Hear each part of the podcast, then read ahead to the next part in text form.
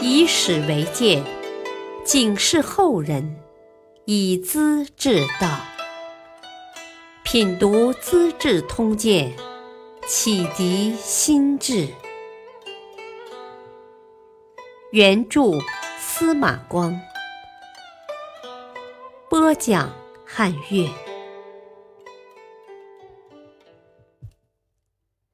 笔头公狠揍刘树，高侍郎面见过失。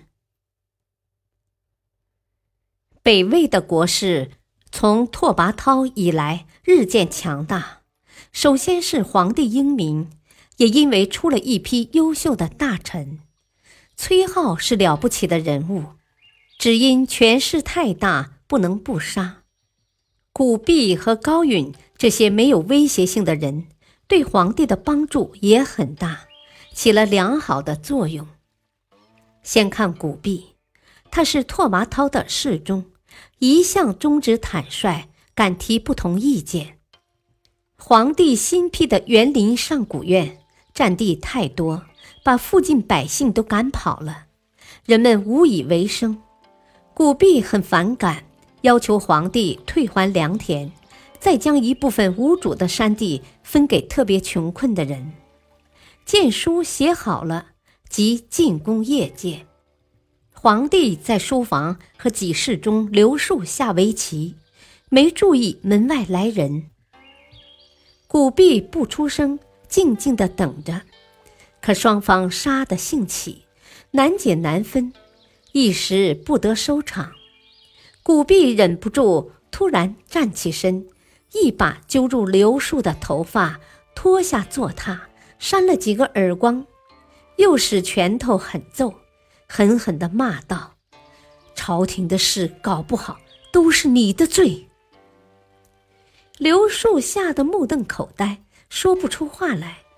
皇帝也大惊失色，把棋盘推开，连连道歉：“哦。”没有搭理侍中是我的错，刘树没有罪，啊，快些放开他。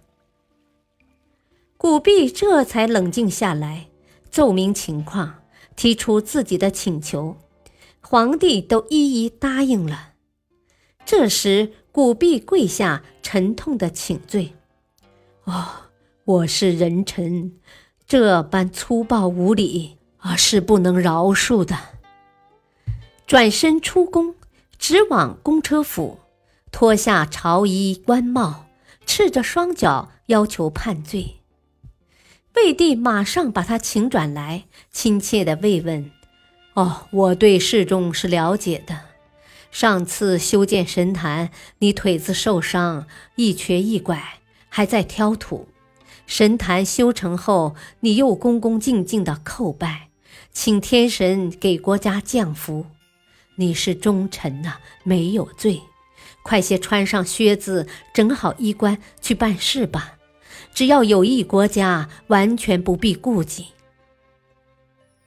古弼十分感动，皇帝这样谦虚，理解自己，还说什么呢？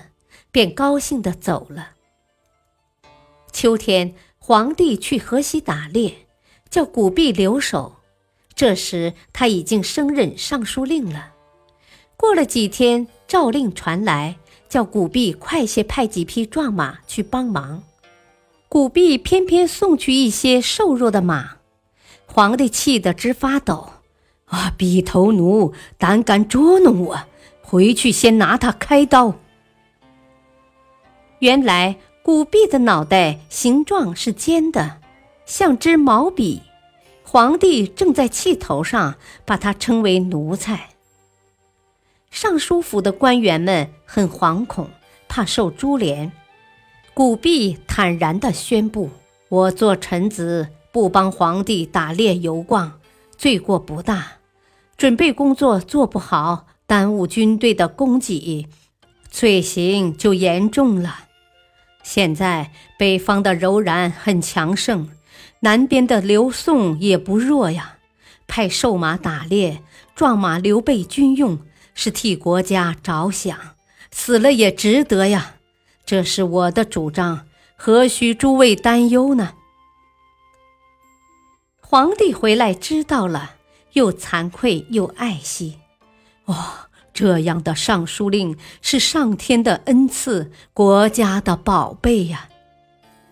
立刻赐给礼服一套，两匹马，十头鹿。几天后，皇帝又在山北狩猎，获得野鹿几千头，下令尚书派五百辆车来托运。使者走后，皇帝跟左右人谈起：“哦，笔头公是不会派车的，大伙驮在马上回去算了。”走了百八里，古弼派人送信来，回答说：“啊，秋天谷子长得好，豆子满山坡，野猪獾子到处啃，鸟雀也很多，风雨经常来呀，每天的损耗不得了，请求皇帝稍稍缓几天，我把粮食收完再派车来。”皇帝把信传给大臣。非常高兴地说：“我估计的不错吧？笔头公真是国家的好尚书啊。”再看高允，拓跋焘死后，皇孙拓跋浚继位，是个孩子皇帝。几世中郭善明谄媚刁巧，引诱皇帝兴建宫殿。中书侍郎高允极力建阻。啊！太祖皇帝修宫室是在农闲时候，几十年来早够用了。永安殿做朝会，西堂和温室供休息，紫楼呢是登临眺望的好地方啊。即使要扩大宫室，也不能一哄而上啊。古人说：“一人不耕，全家挨饿呀。”现在建筑的民夫两万多，供应生活的再加一倍，还得半年才能完成。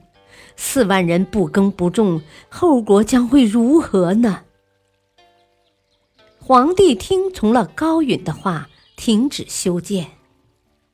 朝中有些不恰当的事，不便公开谈，高允总会记在心里。等到没人时，再求皇帝单独接见。经常从早到晚，甚至几天不出宫，大臣们都觉得奇怪。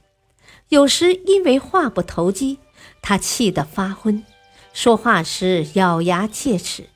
皇帝听得不耐烦，只得叫人把他扶出宫去。有些人对高允的作风不满，要求皇帝处罚。皇帝很懂事，跟大家解释：“啊，君臣和父子是一样的道理。父亲有错，儿子不在大庭广众指责，回到家里慢慢谈。为什么不愿把父亲的过失公开出来？侍奉皇帝也同样，皇帝有失误，上书公开谏阻，揭露出来，未必是忠臣的态度。”高允才是真正的忠臣啊！我有过失，他要当面说，我接受不了。他背后反复的说，我明白了错误，却没有第三个人知道，不是两全其美吗？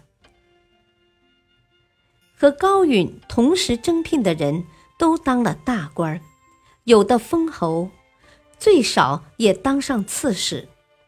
光是两千担就有一百多人，高允却一直是个小郎官，二十七年没升级，皇帝对他特别尊崇，常跟大臣们说：“啊，有些人当着我从不规劝过失，只会趁我高兴时伸手要官爵。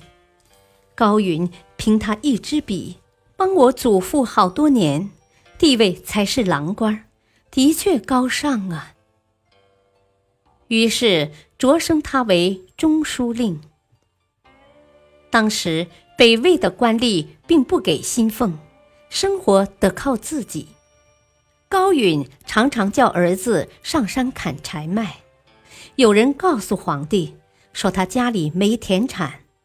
皇帝很吃惊，当天就去拜访，果然是几间茅屋。粗毛被褥，麻布袍子，橱柜里只有咸菜。皇帝深为感动，赐给他绸帛五百匹，粟米一千担，叫他的儿子当太守。高允一概拒绝，还过着他的清贫日子。感谢收听，下期播讲王僧达焦躁送命，沈怀文父子遭殃。敬请收听，再会。